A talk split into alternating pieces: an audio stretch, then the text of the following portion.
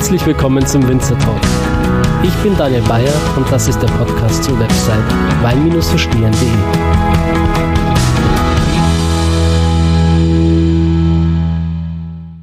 So, Nico, ähm, ich würde sagen, wir machen hier gleich nahtlos weiter. Sehr gerne. Für die Zuhörer sind jetzt zwar zwei Wochen vergangen, aber für uns gefühlte drei Minuten. Back.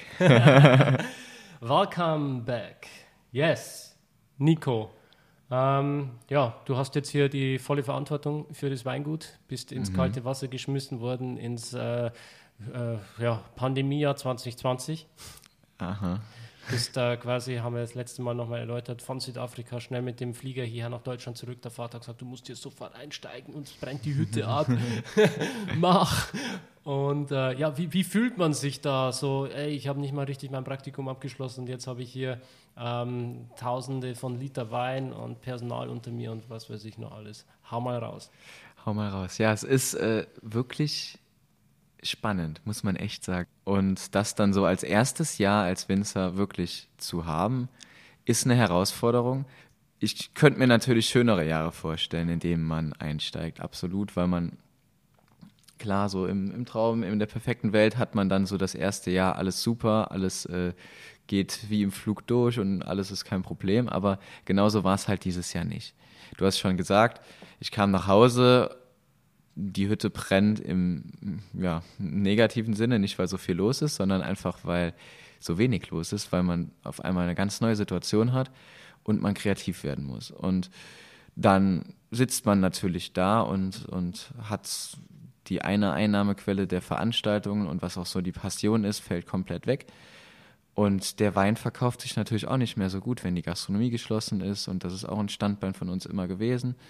Und wenn generell weniger Leute unterwegs sind. Und auch keine Fußballstadien mehr voll sind. Keine Fußballstadien, das haben wir auch im letzten Podcast kurz angerissen, dass wir bei, beim äh, FC Bayern auch in der VIP-Loge dort eine eigene Weinbar haben und dort auch vertreten sind das fällt natürlich auch weg. Und das war auch immer noch mal ein, ein Thema, wo natürlich eine gewisse Sicherheit immer war, weil man wusste, so und so viel Wein wird dann doch jedes mhm. zweite Wochenende getrunken. Das sind jetzt Geisterspiele nicht so der Hit. Da sind Geisterspiele absolut nicht der Hit. Die Leute, die da sein dürfen, trinken absolut keinen Wein.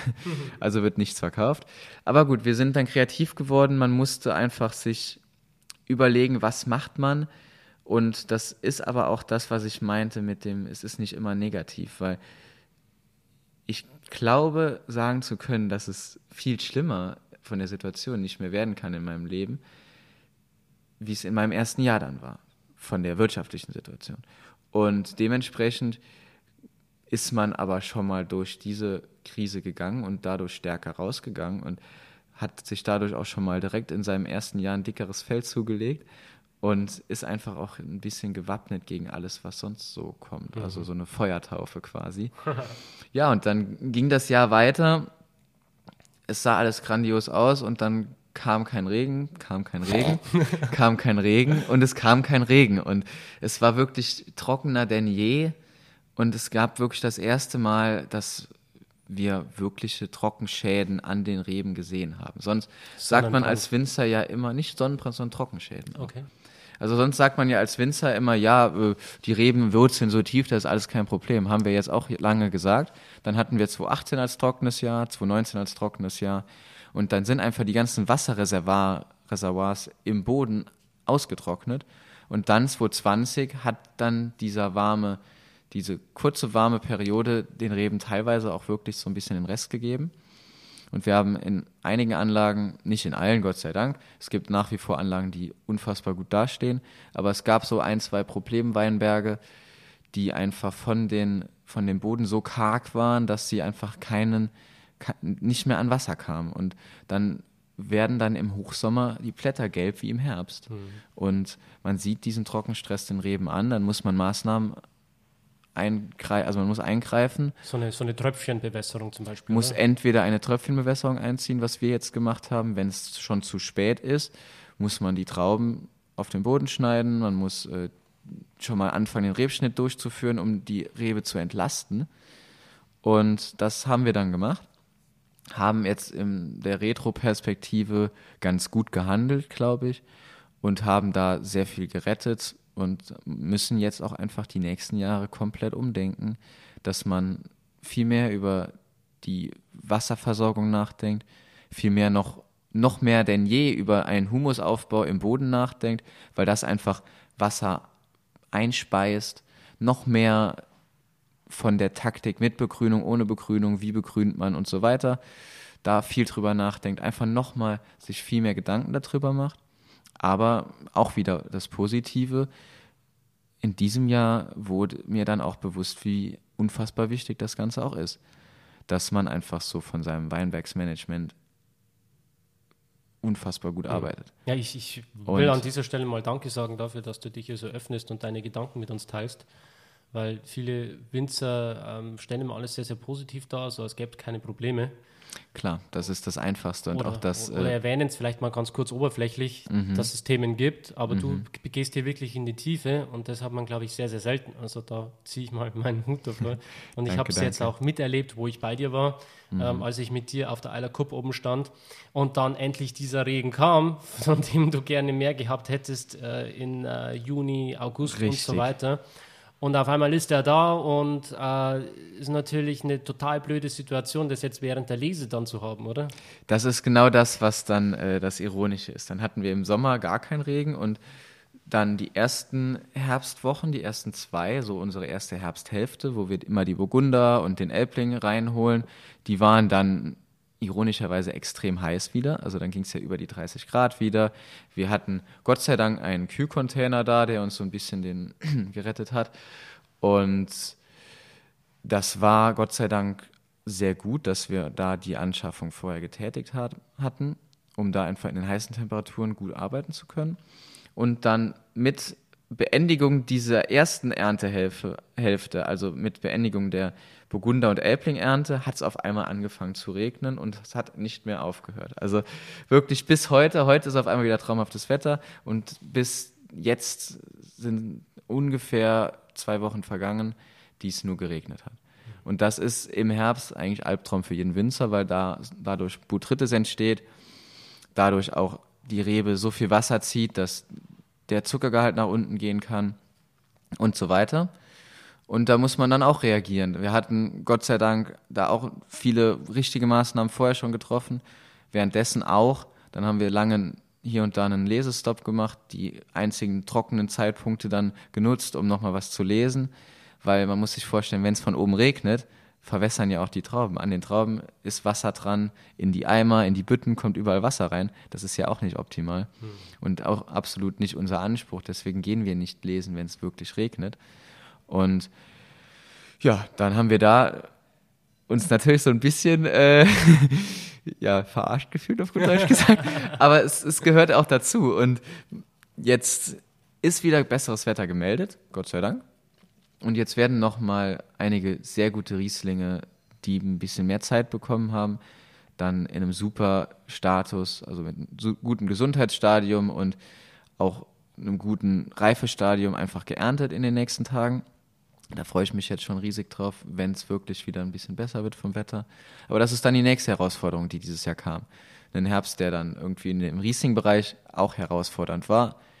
Aber das heißt nicht, dass es schlechte Rieslinge gibt. Im Gegenteil. Also es ist so, dass wir da alles gemacht haben dafür, dass alles gut wird und es wird auch alles gut. Genau. Da bin ich mir ziemlich, ja. ziemlich sicher. Ja, und äh, diese Herausforderungen, denen du dich jetzt gestellt hast, die müssen sich ja die anderen Winzer auch stellen. Absolut. Ähm, die Nachbarparzellen und so weiter sind auch von bekannten Winzern hier aus dem Ort mhm. und äh, die sind gerade genauso am Kämpfen und am Struggeln wie du. Ja. Nur, dass die vielleicht schon äh, ja, ein bisschen mehr Erfahrung haben aber das sollte ich natürlich an der Stelle nicht abschrecken, sondern du gehst deinen Weg. Genau. Man ist ja auch im stetigen Austausch mit den Kollegen. Also das ist ja auch das Schöne, dass wir hier an der Saar nicht ein extremes Konkurrentendenken haben, sondern einfach, dass man viel miteinander redet, viel sich auch gegenseitig mal um Rat fragt und das hilft natürlich auch. Klar. Ja, und jetzt bin ich als, oder wolltest du was sagen? Nee, nee, mach nee? ruhig weiter. Okay. jetzt bin ich als, äh, ja, 24-Jähriger auf einmal da reingekommen, habe die komplette Verantwortung für den Keller und muss jetzt auf einmal viel, viel, viel Wein machen. Also nicht mehr nur so kleine Mini-Projekte, die ich vorher gemacht habe, sondern man hat auf einmal die Verantwortung über 200.000 Liter, die da unten rumschlummern. Und das ist dann doch schon Zeug und auch wirklich eine große Verantwortung. Und man hat auch dann auf einmal, wie eben schon erwähnt, Anfang des Jahres war ich selbst auch Praktikant und jetzt habe ich eine, eine, Praktikantin unter mir, einen Azubi unter mir, Mitarbeiter, der, die älter sind wie ich, die aber auf mein Wort am Ende hören müssen. Das ist auch nochmal eine neue Herausforderung und das ist auch was, wo man extrem dran wächst, finde ich, und was mir selbst auch sehr viel Spaß macht, in einem guten Team zu arbeiten und da auch ein tolles Miteinander zu pflegen, was diesen Herbst sehr spannend war, sehr viel. Du hast es selbst miterlebt, eine Story haben wir sogar gemacht. Wir probieren auch sehr viele Weine, versuchen auch einfach an den Abenden, wo man dann mal Zeit hat und auf die letzte Presse wartet, wo die Arbeit aber sonst gemacht ist, sich auch hinzusetzen, beim Feuer zu sitzen und nochmal spannende Gespräche zu führen, um da einfach auch miteinander zu pflegen und das macht Spaß. ja, was auch Spaß macht, ist mit dir Weine zu probieren. Und da äh, hast du hier vier Stück aufgebaut, die wir in der letzten Folge schon äh, kurz angeteasert, angeteasert haben. Ja. Und deswegen würde ich sagen, äh, probieren wir jetzt gleich mal den ersten. Das ist dein äh, Riesling Große Lage Reserve. Genau. Aus dem Jahrgang 2018. Eben schon ein bisschen angeteasert, genau. 2018er Jahrgang, er liegt immer noch im Fass. Und zwar in einem besonderen Fass. und zwar, ähm, ich habe von meiner Oma zu meinem Abschluss, also meinem Bachelorabschluss, ein Fuderfass geschenkt bekommen. Also was, was äh, wirklich so in meinem Herzen ganz tief verankert was, was ist. Was sich jeder Junge zum Geburtstag wünscht. Ist wirklich so. Nicht, aber als Winzer schon. Und das ist total cool. Also ein Holzfass, ein Fuder sind 1000 Liter. Das traditionelle Rieslingfass. Das wurde weingrün gemacht mit einem Weißburgunder, unserem nächsten Wein dann. Also da wurde der meiste Holzgeschmack rausgezogen. Und jetzt im nächsten Schritt kam dann nochmal zur Lagerung der Riesling rein. Und den haben wir bewusst zwei Jahre mittlerweile im Keller gelassen. Das ist eine extrem hohe Qualität. Und wollten einfach mal schauen, was passiert, wenn er ganz lange auf der Hefe liegt, wenn er dann ganz lange auch im Holz liegt, in einem Holz, was mittlerweile weniger Geschmack abgibt. Habt ihr da auch Batonage gemacht oder jetzt nur Soli? Da haben wir nur Soli gemacht. Da haben wir jetzt nicht mit Batonage gearbeitet, weil wir da einfach durch, weil der Plan war, dass es lange liegt, dass wir da nicht zu fett werden, weil auch durch das Reifen kommt natürlich eine Breite in den, in den Geschmack. Und auch 2018 war ja ein sehr warmes Jahr. Und da kam von Natur aus schon eine sehr große Breite mit in den Wein. Das ist eh auch was, was immer ganz wichtig ist, dass man immer die gesamten Komponenten im Blick hält und nicht einfach nur sich seinen Plan vorher im Kopf macht, aber nicht auf das Jahr eingeht, weil dann macht man ganz viele Fehler als Winzer. Deswegen, was eben besprochen war, immer auch das Jahr im Blick halten. Und ja, dann haben wir das hier im Glas. Das ist super mineralisch, super schön angereift, hat noch einen ganz kleinen Tick an Holz. Cheers. Cheers.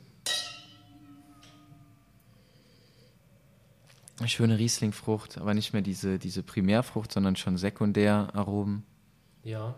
So eine schöne reife Weinbergspfirsich ist aber noch schön da. Mhm. Hat Zug, hat Säure, aber nicht zu viel. Hat eine Mineralischkeit. Hat so diesen ganz kleinen Tick an Holz noch da. Wobei ich kein Fan bin von Riesling mit Holzgeschmack, aber wenn es so mit Holzeinfluss, den man schmeckt, aber wenn es so gering ist, unterstreicht es irgendwie und gibt noch eine Dimension dazu. Mhm. Hat auch eine Cremigkeit, aber keine Breite, die irgendwann zu breit wird. Und immer noch ein Trinkfluss. Und das ist jetzt Blut, Blut, Blut jung. Was meinst du? Also sehr, sehr äh, jung jetzt noch auf jeden Fall. Findest du? Sehr gut, positiv. Also es ist ja noch nicht auf der Flasche. Es ist noch nicht auf der Flasche, das stimmt. Also das äh, ist noch nicht gefüllt. Also man muss sich auch vorstellen, was dieser Wein dann an Entwicklungspotenzial noch birgt. Er schmeckt Absolut. natürlich jetzt schon Bombe, mhm. aber das dann nochmal in fünf, sechs Jahren zu probieren. Das wird spannend. Und das ist jetzt auch ein Wein, der hat jetzt schon alle möglichen Temperaturen mitgemacht, zwei Sommer, zwei Winter. Der hat alles gemacht, was er auch in der Flasche machen würde. Und den würde ich jetzt auch unfiltriert zum Beispiel abfüllen mit gutem Gewissen. Ah ja. Weil wenn er ein BSA hätte machen wollen, dann hätte er den schon längst gemacht. Und da er es nicht gemacht hat, ist er stabil und dementsprechend wird das unfiltriert abgefüllt.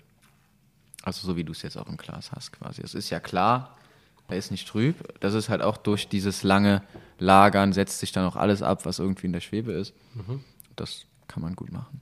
Schmeckt's dir? Mir schmeckt's, auf jeden Fall. cool. Es ist eigentlich auch schon sehr, sehr ähnlich an dem Stil, den wir in der vorherigen Folge besprochen Sehr haben. ähnlich, ne? Ja. Das, das finde ich auch. Deswegen in so einer Richtung wäre ich dann auch mit dir unterwegs, was wir dann da äh, ja, uns gerade eben mal so zurechtgesponnen haben. Mhm. Und wenn das dir schon schmeckt, dann äh, sind wir auf, Also es geht schon mit Sicherheit einen ganz guten in, ganz in diese guten. Richtung auf jeden Fall. Mhm. Ist bei meinem Wein, mein Wein, bei dem Wein, den wir besprochen haben, dann vielleicht noch ein bisschen mehr rauskommen könnte, wäre diese Pfirsich-Aprikosenfrucht. Absolut. Noch ein bisschen fruchtiger. Ja, wenn man das, wenn man das auch will, dann kriegt man das auch Genau. sehr gut hin. Aber ansonsten so von der Struktur, äh, Säure, Cremigkeit und so weiter geht es auf jeden Fall schon in die richtige Richtung. Cool. Freut mich. Mich auch. Genau, also das wird jetzt auch bald gefüllt tatsächlich und wird dann auch bald auf den Markt kommen. Also bis das hier raus ist, wird man es mit Sicherheit schon bei uns im Online-Shop kaufen können. Also wenn euch Dann- das mal interessiert. Einer eurer Premium-Weine auch quasi, oder? Genau, das ist so ein kleiner, eine kleine Ergänzung, auch sehr limitiert. Alles, was wir jetzt heute probieren, ist sehr limitiert.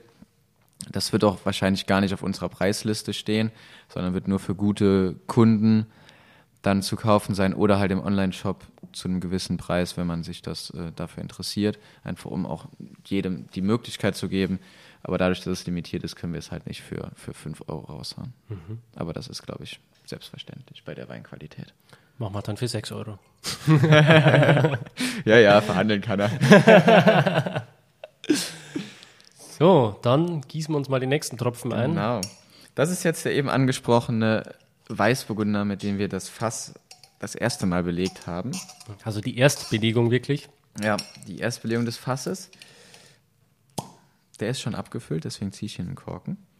Aber ist auch noch nicht im Verkauf, weil wir auch gesagt haben, hier haben wir auch eine, eine besondere Qualität und das muss einfach auch noch ein bisschen in der Flasche reifen, bevor es überhaupt der breiten Masse zur Verfügung gestellt werden soll. Spontan vergorener Weißburgunder, ein sehr geringer Ertrag in diesem Jahr in dem Weinberg da, auf Muschelkalk gewachsen, sehr karger Boden und der geringe Ertrag kam auch durch, durch Frost ein bisschen zustande. Also der Frost hat uns 50 Prozent des Ertrages gekillt. Und das war in dem Moment natürlich ein bisschen tragisch, aber wenn man jetzt den Wein probiert, sagt man, ach Gott sei Dank, weil da kam was ganz Gutes bei raus. es ist zwar auch nur ein Fuder, dann tatsächlich, aber ein sehr, sehr, sehr gutes Fuder.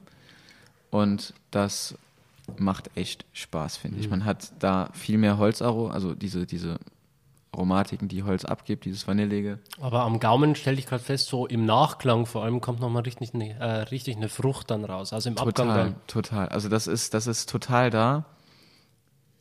Und auch wenn man dann so über die Lippen drüber leckt, nochmal, hat man auch nochmal diese Fruchtigkeit vom Wein, wo man in der Nase vielleicht jetzt erstmal gar nicht so stark vermutet, aber dann wirklich am Gaumen nochmal positiv überrascht wird. Absolut. Fruchtigkeit, dieser Zug, der da ist, der auch durch das Holz kommt, ist sehr spannend. Also ich mag den Wein sehr. Und da haben wir auch sehr puristisch gearbeitet. Also wirklich 0,0 gemacht, einfach mal machen lassen. Natürlich am Ende dann, wie schon vorher erwähnt, ein bisschen Schwefel, ein bisschen filtriert und dann haben wir das hier in der Flasche. Super Wein, mir gefällt es sehr gut und kommt wahrscheinlich entweder zum Weihnachtsgeschäft oder Anfang des nächsten Jahres raus. Sehr, sehr saftiger, schöner Trinkfluss auf jeden Fall. Dankeschön. Wie alt sind die Reben so im Schnitt bei dem jetzt? Gerade noch einen Schluck Wein gehabt. Wie alt sind die Reben? Die Reben sind, lass mich kurz denken, die haben wir 2005 gepflanzt. Okay, also knapp 15, Jahre. Genau. So ein gutes Alter für so eine Rebe, oder? Ja, also ich finde, ab zehnjährig, also ab zehn Jahren fängt es dann an, Spaß zu machen. Also am Anfang ist die Rebe halt relativ jung und ungestüm. Das heißt nicht, dass die Weine schlecht sind, aber eine Komplexität kommt meistens erst so ab einem gewissen Alter zustande. Und dementsprechend ist es auch bei uns so, dass, dass die jüngeren Reben halt dann da- das, was dabei rauskommt, immer in den Gutswein fließt und dann die älteren Sachen werden dann Lagenwein und Ortsweine und ja, genau.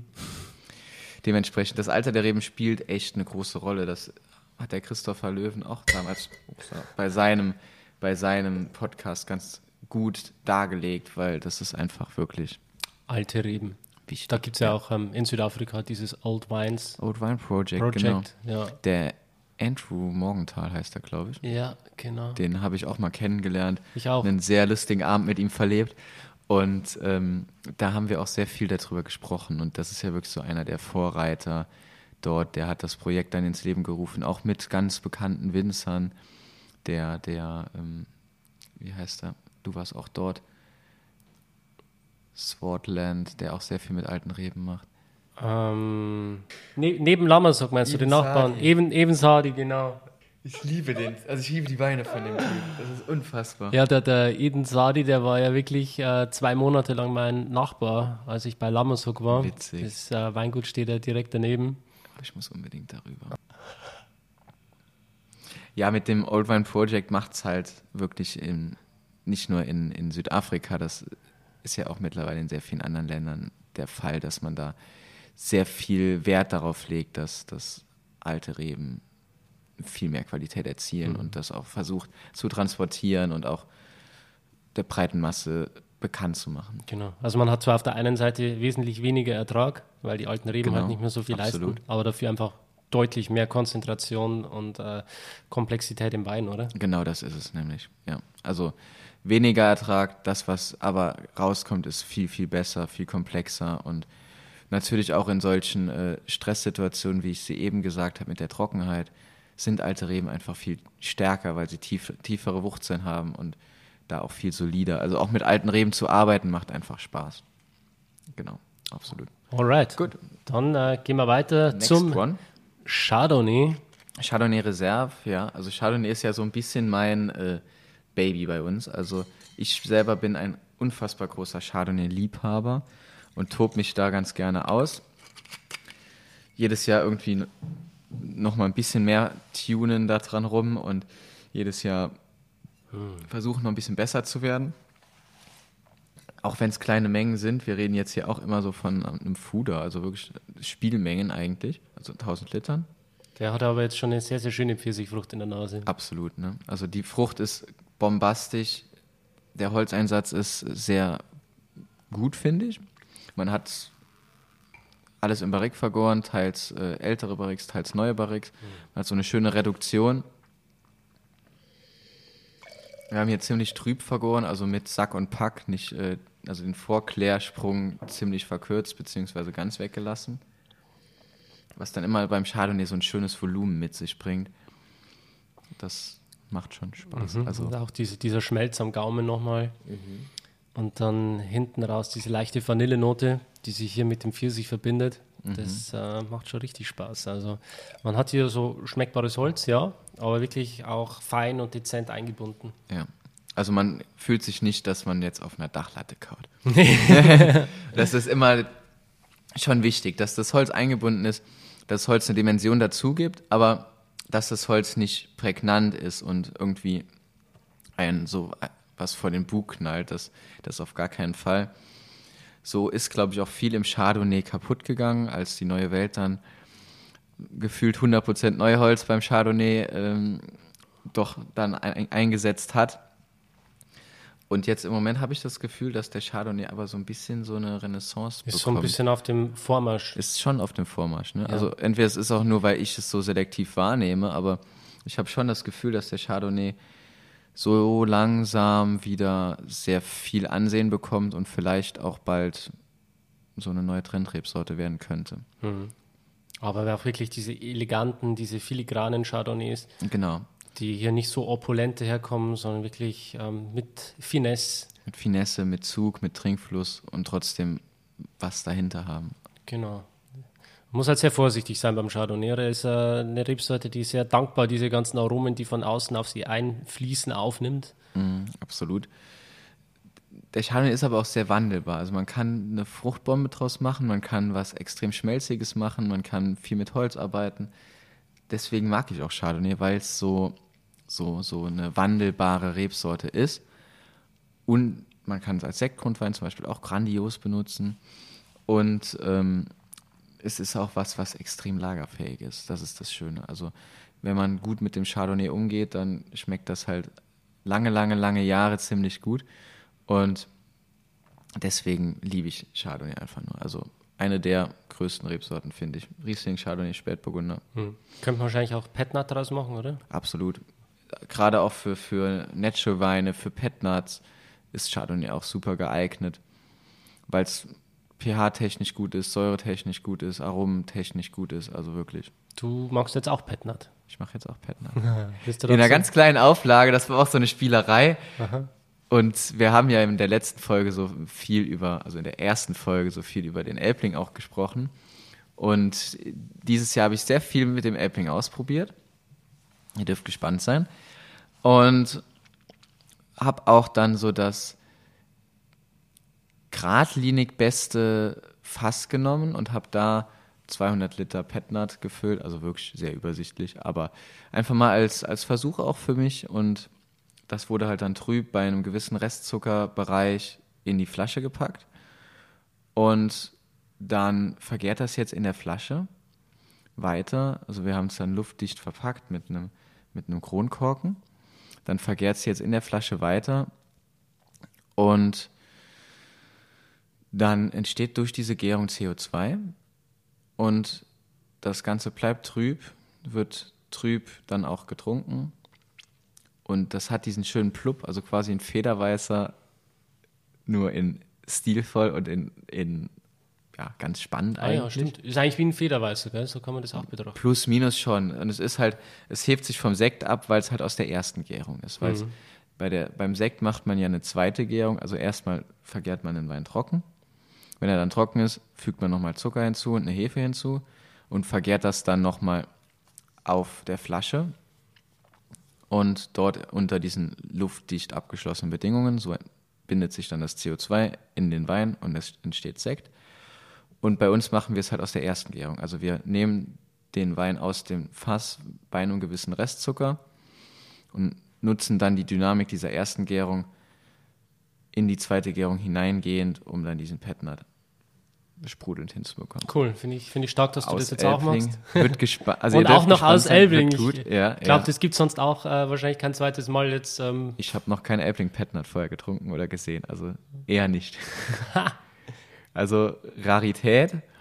Und das Gute ist halt auch, das wird am Ende nicht viel Alkohol haben. Also dass da Elbling ja nicht viel Alkohol mit sich bringt, haben wir da am Ende 10,5 Volumenprozent als Petnat im trockenen Bereich mit Plubber, naturtrüb. Das wird gut. oh yeah. Freue ich mich. Daniel war auch äh, Teil des Prozesses. Drauf. Ich durfte den Wein verkronen. Sagt man das so? Mhm. Ja, den Kork Kronkorken halt drauf mal, aber verkronen hört sich auf jeden Fall gut an. Ich finde, das klingt so ein bisschen äh, edler. Verkronen. Oder Ich setze mir gerade die Krone auf. Könnte man natürlich auch mit einem Zahnarzt irgendwie assoziieren. Okay, dann besser nicht. ja, ganz so schlimm wie beim Zahnarzt war es dann irgendwie doch nicht. Gott Hat sei auf Dank. jeden Fall Spaß gemacht. Genau. Aber ähm, ich würde sagen, ein äh, Wein, den man auch als Grundwein für Sekt und so weiter nehmen kann oder auch für Rosés oder wahrscheinlich auch für Petnat, ist Der Pinot Noir. Uhu. Uhu, ja. Da kommen wir zu der zweiten Leidenschaft neben Riesling und Chardonnay ist eine große Leidenschaft von mir, Spätburgunder. Wahrscheinlich auch daraus geprägt, dass ich bei einem sehr guten Spätburgunderbetrieb ein sehr spannendes Praktikum gemacht habe. Da war das zufälligweise so ein Betrieb aus der Pfalz äh, mit so einem Fuchs auf dem Etikett.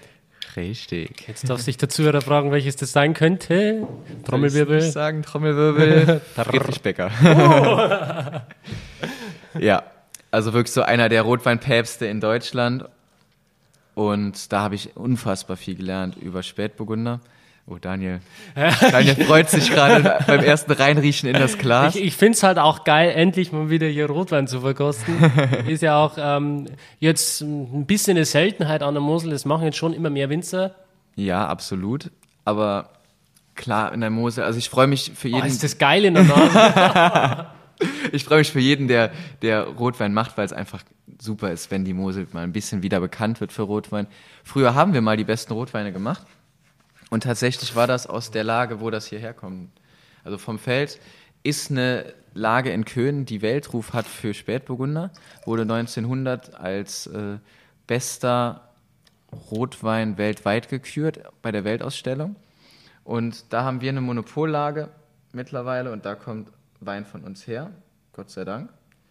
Und ja, wir haben jetzt hier einen guten Spätburgunder. Also ich finde ihn in der Nase unglaublich geil. Man hat so diese Sauerkirschnoten, rote mhm. Früchte, unwahrscheinlich saftig. Was mir jetzt am Gaumen aber aufgefallen ist, ist, ähm, es ist schon noch ein bisschen äh, grün. Also es ist schon sehr ähm, gerbstoffreich noch. Ähm, da hat der Wein auf jeden Fall noch Potenzial, diese Tannine noch ein bisschen weicher zu machen, oder? Genau, wir sind jetzt hier auch mit, wieder mit einer Fassprobe unterwegs. Also das liegt noch im Fass, das entwickelt sich auch noch. Gott sei Dank, weil das wird dann noch besser. Aber diese unfassbar gute Nase, die wird er auf jeden Fall behalten und wird halt im Mund ein bisschen smoother, ein bisschen leichter. Die, die Tannine binden sich ein bisschen besser ein und dann wird es, glaube ich, groß. Sehr ohne, groß. Ohne selbst äh, jetzt mich zu viel loben zu wollen. Entschuldigung.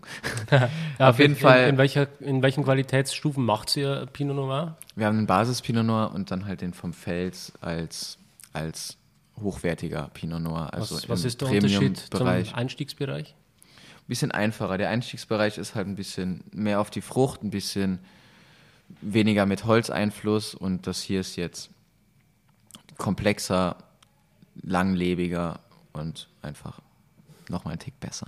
Mega. Genau. Ja, Spätburgunder von der Saar, beziehungsweise von der Mosel, das ist aus Köden, also da, wo, wo die Saar und die Mosel zusammenfließen, also wirklich so da, wo die Saar die Mosel küsst quasi. Ganz spannende Lage mit, mit schiefer Bodenauflage und einem Fels, felsigen, kalkigen Untergrund. Und das, das ist halt perfekt für für halt eben einfach diesen, diesen Spätburgunder. Man hat das Schiefer-Spätburgunder, wie man es von der A kennt, man hat einen Kalk-Spätburgunder-Typ, wie man es aus dem Burgund kennt und das wird halt vereint. Und was auch ganz spannend ist, der größte Teil des, des Weines hier kommt von einem Fass oder schlummert in einem Fass, was die erste Belegung beim Weingut Romani Conti gemacht hat. Mm dann eine Belegung beim Weingut Friedrich Becker oh. und jetzt bei mir ist. Oh ja, das sind große Fußstapfen, die du da trittst. Das sind große Fußstapfen, absolut. Also da ist äh, DNA gut von ganz schön großen Fußstapfen mit drin. Und das macht den Wein vielleicht auch noch einen Ticken spannender. Ich weiß es nicht, ob das einen Einfluss hat. Auf jeden Fall für mich im Kopf hat es einen Einfluss und ich könnte, also ich glaube schon, weil halt einfach ein Holzfass nie vergisst, was vorher drin gelegen hat einfach mikrobiologisch und so weiter, bringt es halt eben das schon mit, was in dem Keller von Romane Conti los war und was auch in dem Keller von Friedrich Becker los war. Und das jetzt bei mir im Keller zu haben, ist schon eine ganz große Ehre, die mir da zuteil wird. Mhm. Ja, jetzt haben wir hier im Eilverfahren deine vier Weine verkostet, die gerade noch bei dir im Keller liegen. Wie erreichen dich die Leute am besten, um an so eine Flasche zu kommen? Über Instagram beispielsweise? Am besten, also entweder ihr schreibt mir über Instagram, margaretenhof-eil und einfach eine, eine DM direkt schreiben und dann lese ich es, antworte euch und gehe auf eure Wünsche ein, super gerne. Ansonsten E-Mail, mail at margaretenhof-eil wird auch sehr gut beantwortet bei uns. Und wer direkt was kaufen will, in unserem Online-Shop margaretenhof-eil.de gibt es alles zu kaufen, was auf dem Markt ist von uns. Auch die meisten Sachen auch wirklich, also eigentlich alles zu einem super guten Preis-Leistungsverhältnis und auch von bis. Also von 5,90 Euro bis 20 Euro alles dabei. Und bald kommen auch einige Sachen, die wir jetzt hier probiert haben, dann auch in den Online-Shop. Genau, das sind so die wichtigen Dinge, wo man uns erreichen kann. Ansonsten, wer vielleicht mal in der Ecke ist, darf auch gerne vorbeikommen. Wir haben wir sind immer da. Also es ist, ist, nicht so, dass man sich anmelden muss, sondern wir haben Öffnungszeiten, wo wir auch immer da sind und auch zu einer spontanen Weinprobe mal vorbeikommen darf. Und dementsprechend freuen wir uns immer, Menschen begrüßen zu dürfen bei uns auf dem Weingut. Hm. Ja, Nico, ich äh, bedanke mich nochmal, dass ich jetzt auch ein paar Tage mit dabei sein durfte. Wirklich, Sehr gerne, hat äh, Spaß gemacht. Ja, dich auch zu begleiten in deinem Alltag mal. Äh, ich habe das Ganze hier auf äh, Instagram dargestellt. Ähm, ich glaube, den Leuten hat es auch ganz gut gefallen. Also das Feedback war groß, die, die Freude und die Resonanz war da. Und ähm, ja, für mich war es ein toller Einblick, auch mal so zu spüren, wie es ist, ein Praktikant zu sein. Du hast mich ja trotzdem ganz schön herumgeführt, ähm, wofür mhm. ich sehr dankbar bin. Schön. Und äh, ja, ich glaube, es gibt keine spannendere Zeit als diese Lesezeit, wo man wirklich auch auf dem Weingut mal was erlebt, ähm, wo Absolut. wirklich was abgeht. Da ist immer was los. Genau, auch wenn der Winzer trotzdem gedanklich auch immer wieder schon bei den nächsten Schritten ist, die er jetzt dann tun muss. Ja, ich glaube, du hast es schon gemerkt. Ne? Manchmal muss man auch einfach dann mal kurz zehn Minuten nachdenken und äh, denken, was, was ist als nächstes und so weiter. Aber das gehört im Herbst dazu. Das ist ja auch unser Job, dass wir am Ende uns über große Weine freuen können. Mhm. Genau. Und deshalb jetzt an dieser Stelle auch nochmal meinen äh, großen Dank an dich, dass du hier jetzt während des Podcasts äh, im Moment warst im Augenblick und nicht draußen Sehr im Weingarten, gerne. sondern mit voller Aufmerksamkeit deine Zeit hier gewidmet hast, um zum einen zu erklären, wie ein Weißwein hergestellt wird und zum anderen nochmal äh, Deep Talk aus dem Keller und äh, aus dem, was mhm. dich momentan bewegt, wie du das geschafft hast, deine äh, ersten Gehversuche hier im Weingut zu machen, im äh, wohl schwierigsten Jahr, das man sich vorstellen kann, 2020. Wahrscheinlich. toi, toi, toi, hoffentlich. Ja, ich, ich wünsche dir auf jeden Fall viel Glück ähm, bei deiner weiteren Reise. Ich werde dich weiterhin verfolgen. Dankeschön. Dein Werdegang. Dir auch weiterhin. Da wird ja auch noch ein bisschen was passieren. Ja, mal schauen. Man munkelt. da, ja, bei mir ist auch einiges los. Aber es ist ein anderes Thema. Und deswegen verabschieden wir uns hier jetzt. Wünschen euch noch einen schönen Tag. Danke fürs Zuhören. Und bis bald. Tschüss. Schön, dass du dabei warst. Wenn dir dieser Podcast gefallen hat, dann bewerte mich auf iTunes. Wenn du Fragen hast oder mehr Informationen zum Thema Wein suchst, dann schau auf meiner Website wein-verstehen.de vorbei. Bis zum nächsten Mal.